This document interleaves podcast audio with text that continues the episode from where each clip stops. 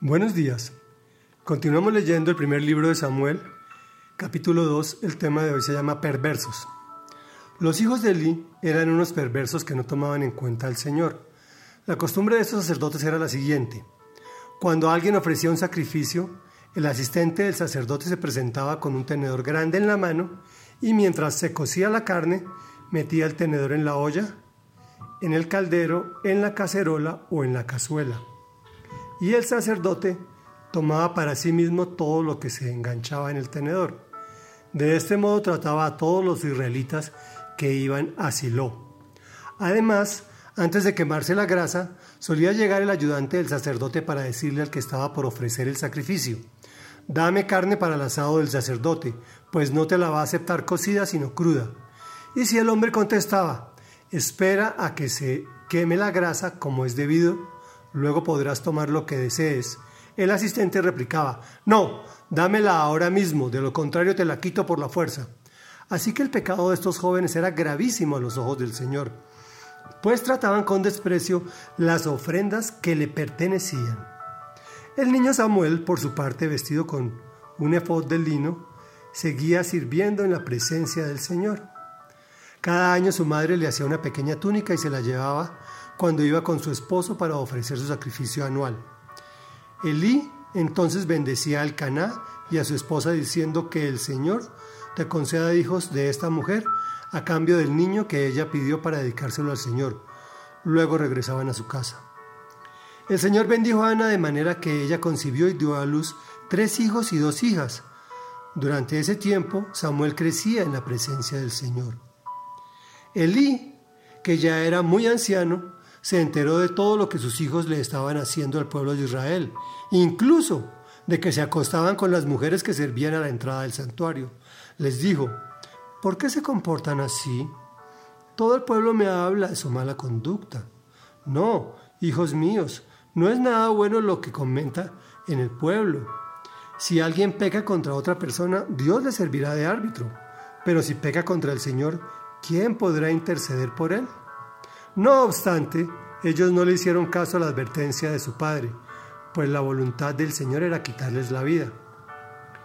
Por su parte, el niño Samuel seguía creciendo y ganándose el aprecio del Señor y de la gente. Un hombre de Dios fue a ver a Elí y le dijo, Así dice el Señor, bien sabes que yo me manifesté ante tus antepasados cuando estaban en Egipto, bajo el poder del faraón, entre todas las tribus de Israel escogí a Aarón para que fuera mi sacerdote, es decir, para que en mi presencia se acercara a mi altar, quemara el incienso y se pusiera el. Además a su familia le concedí las ofrendas que los israelitas queman en mi honor. ¿Por qué, pues, tratan ustedes con tanto desprecio los sacrificios y ofrendas que yo he ordenado que me traigan? ¿Por qué honras a tus hijos más que a mí? Y los engordas con lo mejor de todas las ofrendas de mi pueblo Israel? Por lo tanto, dice el Señor, de ninguna manera permitiré que tus parientes me sirvan, aun cuando yo había prometido que toda tu familia, tanto tus antepasados como tus descendientes, me servirían siempre, yo, el Señor, Dios de Israel, lo afirmo, yo honro a los que me honran y humillo a los que me desprecian. En efecto, se acerca en el día en que acabaré con tu poder y con el de tu familia. Ninguno de tus descendientes llegará viejo. Mirarás con envidia el bien que se le hará a Israel y ninguno de tus descendientes llegará viejo. Si permito que alguno de los tuyos continúe sirviendo en mi altar, será para arruinarte la vista y abatirte la vida. Todos tus descendientes morirán en la flor de la vida y te doy esta señal, tus hijos, Ofni y Finés, morirán el mismo día. Pero yo levantaré a un sacerdote fiel que hará mi voluntad y cumplirá mis deseos. Jamás le faltará descendencia y vivirá una larga vida en presencia de mi ungido. Y los familiares tuyos que sobrevivan vendrán y de rodillas le rogarán que les regale una moneda de plata o un pedazo de pan. Le suplicarán, Dame algún trabajo sacerdotal para mi sustento. Reflexión. Ayer hablábamos de qué pasó con Ana. Pues hoy supimos que la estéril tuvo muchos hijos. Además, fue la mamá de uno de los personajes más importantes del pueblo de Israel. Hay personas que nacen con todo. Los hijos de Elí fueron escogidos varias generaciones antes de alcanzar este planeta. Llegaban con alta posición social y económica, respeto y el trabajo más importante del pueblo, funcionarios políticos y religiosos. Pero mira cómo los define Dios junto con la misma perversidad. No tomar en cuenta al Señor, eso es ser perverso. ¿Has visto líderes religiosos que meten el tenedor de la olla? Bueno, dejamos esa, esa ese interrogante para que cada uno lo analice. Mira cómo les hablaba Elí a sus perversos. No, hijitos míos, no es nada bueno lo que se comenta. Y veamos lo que Dios le dice. ¿Por qué honras más a tus hijos que a mí?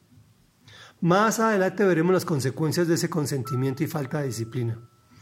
Aunque dudes, a causa de las dificultades, del confinamiento, la falta de trabajo, salud, etcétera, etcétera, etcétera, Dios te observa y dice, yo honro a los que me honran y humillo a los que me desprecian. Y le dieron papaya a Samuel, pero yo levantaré un sacerdote fiel, que hará mi voluntad y cumplirá mis deseos. Los sacerdotes venían de la familia de Leví exclusivamente, y Samuel era descendiente de Efraín, no tenía chance de llegar a estas posiciones.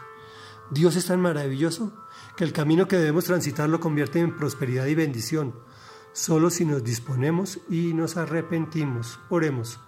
Señor, eres bueno. Escuchas mi oración, perdonas mi pecado, me elevas a lugares nunca imaginados por mí, solo porque te amo y obedezco. Gracias por aplacar a mis enemigos.